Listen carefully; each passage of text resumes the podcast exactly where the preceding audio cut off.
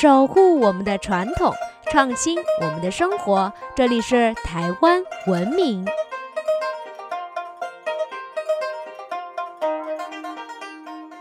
各位听众朋友们，大家好，欢迎收听台湾文明，我是热爱台湾民俗文化的新著名甜甜。上一期呢，跟大家讲了南昆生五府千岁和万善爷的故事。这一期啊，要继续跟大家介绍有台湾第一乡之称的西港香教，还有神秘的东港银王。哎，想知道什么叫做台湾第一乡吗？妈祖绕境进香，居然还可以跟烧王船一起合办呢。还有大家耳熟能详的东港银王。到底啊有什么神秘的地方呢？还有有哪些禁忌是大家千万千万不能踩雷的呢？别着急，所有精彩内容都在本期的台湾文明。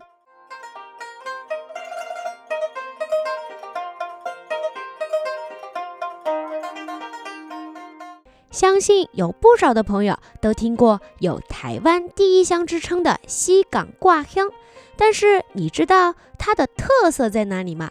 西港挂香其实是一个同时包含了妈祖绕境进香与王传教的祭典活动。它的独特之处在于挂香绕境和王传教啊这两个仪式是同时进行的，到现在已经有两百多年的历史了。提起西港香教，就不能漏掉八份姑妈宫。在这里要告诉大家，姑妈宫是地名也是庙名哦。八份姑妈宫供奉着银和李。祭这四位仙姑，八份姑妈宫啊，可以说是西港香科的发源地哦。姑妈宫是台南八份当地的信仰中心。据说姑妈宫供奉的这四位仙姑非常的灵验，经常显灵，保护百姓，救助庄民，可以说是神机显赫。乾隆皇帝听说了这件事，敕令在姑妈宫前立了一面文官下轿。武官下马的下马章牌，要官员经过姑妈宫的时候，都必须下来走路，能直接骑马或坐轿子经过，来表明对仙姑的尊敬。据说啊，当时清朝有一个非常非常有名的官员叫蔡华人。有一天啊，这个蔡华人坐着轿子经过姑妈宫，当时呢，他安然地坐在轿子里，完全没有要下轿步行的意思。车马呀，就这样大摇大摆的经过姑妈宫，没有想到啊，他的轿子才刚刚走过下马章牌，轿棍就莫名其妙的断了。这件事儿啊，让姑妈宫的神威更加的声名远扬，当地的居民们也越发的相信仙姑的神威。到了乾隆四十九年，也就是一七八四年的时候，有一艘写着“代天巡狩”的王船停靠在了曾文溪旁的十八从容凹湖仔。附近的居民见到王船，自然是不敢怠慢，于是呢，就将王船连同船上的王令一起迎请到当时庄内最大的庙八份姑妈宫来供奉。而这艘王船，据说是从台南安定的苏措长兴宫由地河而来的。我们上一期有讲到邮递河，也就是通过放水流的方式送出去。苏措长兴宫主祀玉帝，敕封代天巡狩的十二位王爷千岁，也就是十二温王。长兴宫送出的王船到达姑妈宫之后。姑妈宫的名声更大了，于是，在同一年，也就是甲辰年，姑妈宫便联合了附近的十三个村庄的居民，举办了第一次请水绕境的活动。请水呢，就是到当初发现王船的地方去迎请值年大千岁莅临，然后呢，再进行绕境赐福，还有除瘟疫的仪式。当时还没有烧王船的活动，而这啊，也是西港乡最早的形态。姑妈宫就这样每三年举办一颗请水绕境，连续举办了十三颗。在这期间，参与的村庄啊也是不断的增加，直到三十九年后，也就是道光三年，因为曾文熙泛滥，姑妈宫和当地庄头都遭到了洪水的肆虐，导致姑妈宫没有办法再主办绕境了。所以呢，王传就被请到西港庆安宫供奉。从第十四课开始，之后的清水绕境便由主祀妈祖的西港庆安宫接办，直至今日。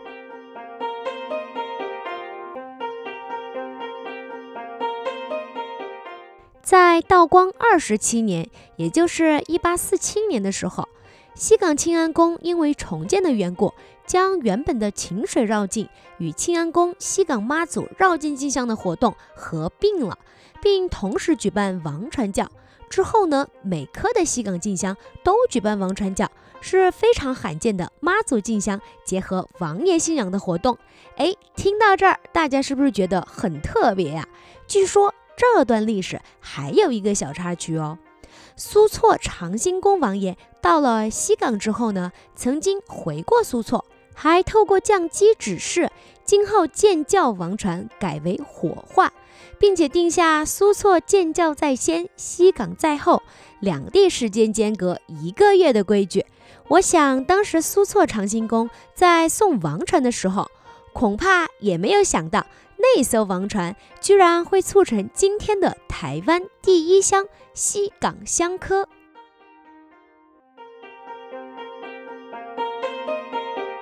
讲完了西港特别的相教合一，现在来一起认识名声最响的东港银王，也就是大家耳熟能详的东港烧王船。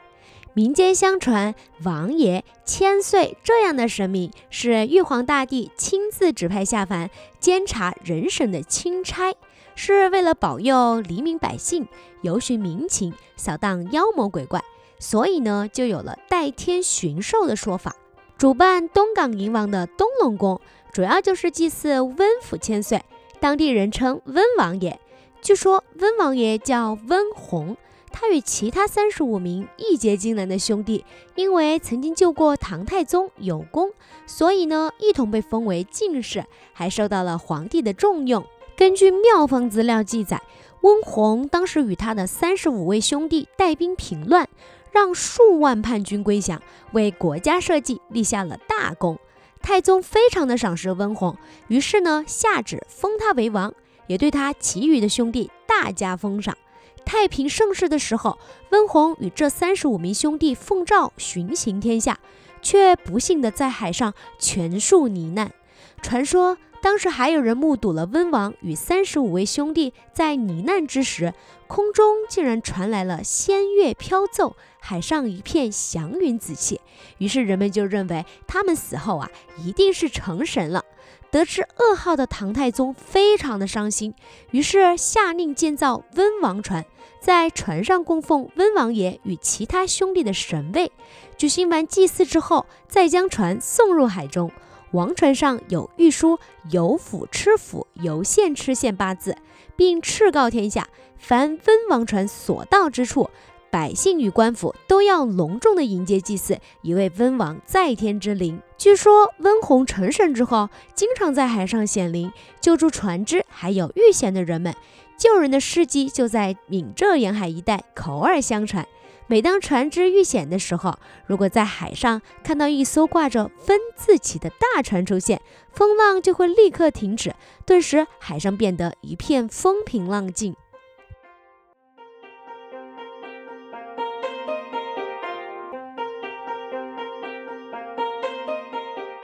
听完了温王爷的故事，那大家知道东港为什么开始举办迎王祭吗？相传啊，在清代的时候，泉州有一名道士四处云游，到了东港之后呢，就开始在当地传授王传教的科仪。云游道士向众人表示，假如啊日后遇到了瘟疫盛行、无法控制的时候，就可以搬出这一套科仪来化解危机。没想到啊，过了一段时间，地方真的出现了严重的瘟疫。这时候的东港人就搬出了这套科仪，诶，果然奏效。久而久之呢，逐渐发展成三年固定一次的东港迎王祭，也就是在每个牛、龙、羊、狗年举办。东港迎王是迎请玉皇大帝派遣的五位代表。大千岁、二千岁、三千岁、四千岁和五千岁到东港，而这五位千岁王爷啊，据说就是温王爷当初义结金兰的兄弟们轮值。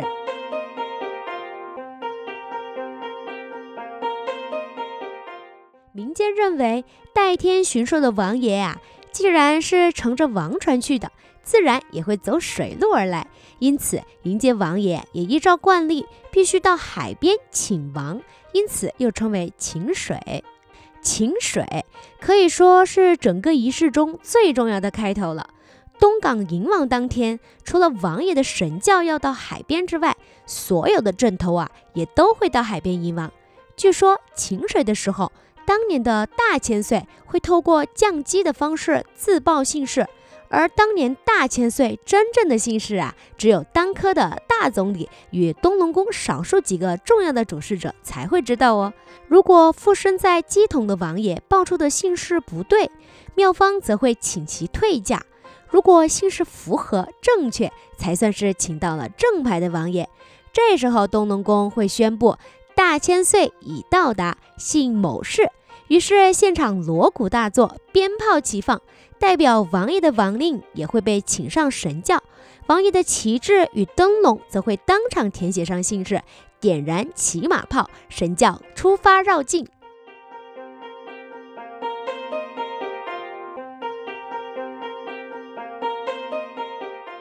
东港迎王祭典为期有八天，一共有十三个程序。包括了七角头教班轮任、造王船、中军府安坐、敬表、设置代天府、请王过火、出巡绕境、四王、牵船、和温压煞、燕王，最后是宋王。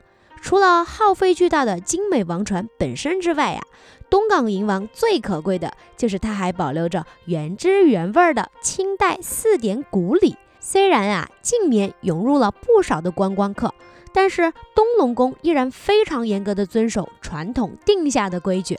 听到这里，是不是跟我一样，都想亲自看看清代传统四点古礼，看看古代的人们仪式到底是怎么样的呢？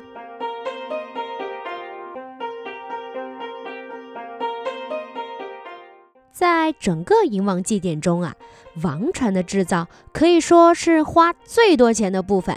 不仅时间长，建造的流程啊还相当的复杂。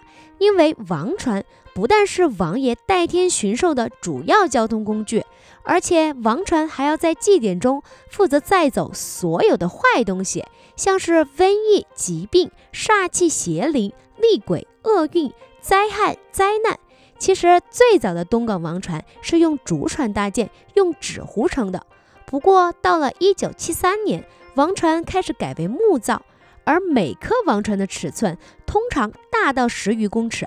不过啊，都是依照神明的指示而造的，没有固定的尺寸。据说每次建造王船，光是木材的部分就得耗费数百万元。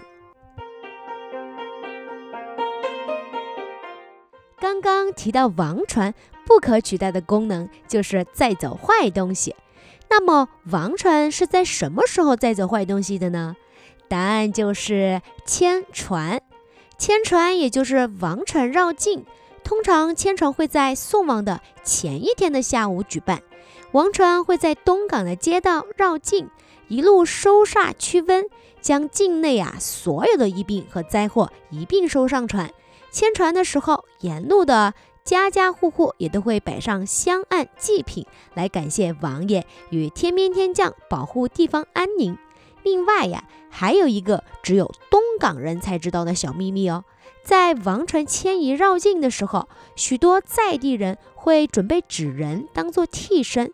等王船回到庙前的广场天载的时候，居民们会前来送上替身，还带来天载王船的用品，像是米包这样的粮食，还有纸钱，希望王爷能把自己跟家人身上的厄运也一并带走。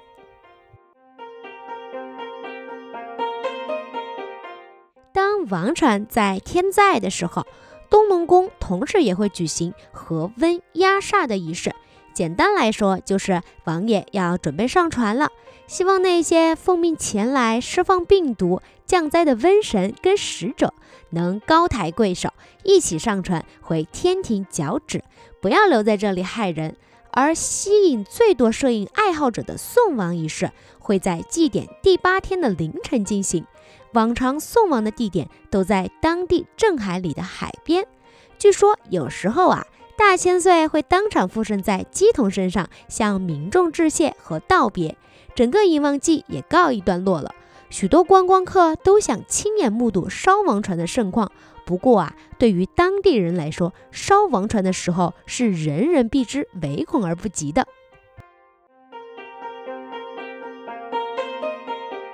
据说很少有在地人会特别的去全程欣赏烧王船，所以都是像我这样没有见过世面的小白才会想去看烧王船吧。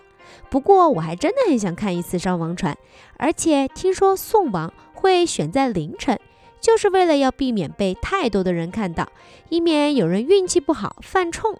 而且啊，送王仪式是非常严肃的，送王仪式的过程中不能大声喧哗。不建议带上小朋友参加哦。而且送王的时候，王船行经之路，在地的人一定会紧闭门窗，生怕惹上不必要的麻烦。等王船就位，火光燃起的刹那，这时候就头也不回的离开。就有当地资深的教班人员表示啊，送王的时候，王船一旦扬起风帆，就要立刻脱下一身的教班行头，头也不回的跑回家。据说这样啊，是为了避免被王船带走。烧王船后，在当地啊，还有锣鼓八音不再响起的禁忌，意思是说，在送王后的七天之内，东港镇内啊，不能有钟鼓声、戏曲、鞭炮的声音，免得啊千岁爷误以为地方信众再度迎请，而把船再开回来，让好不容易已经送走的麻烦回头。而且东港渔民也必须近海捕鱼七天，以免和无形的王船相遇。不过啊，这个禁忌现在已经改为了三天了。其实关于送王船的禁忌还有很多很多。在这里要提醒大家，去之前呢，一定要先做好功课哦。今天有关于西港挂香和东港银王的内容就分享到这里啦。下一期我们就来聊聊像是送肉粽这样充满了禁忌的民俗话题，大家记得关注我们哦。如果大家还知道有什么有趣的在地民俗文化活动，或是我们错过的哪些重要的内容，欢迎大家留言提供给我们哦。想知道更多有趣的台湾民俗文化吗？可以在脸书搜寻“台湾文明”，按赞追踪哦，或是直接搜寻“台湾文明”，关注我们的官网。我们下次见。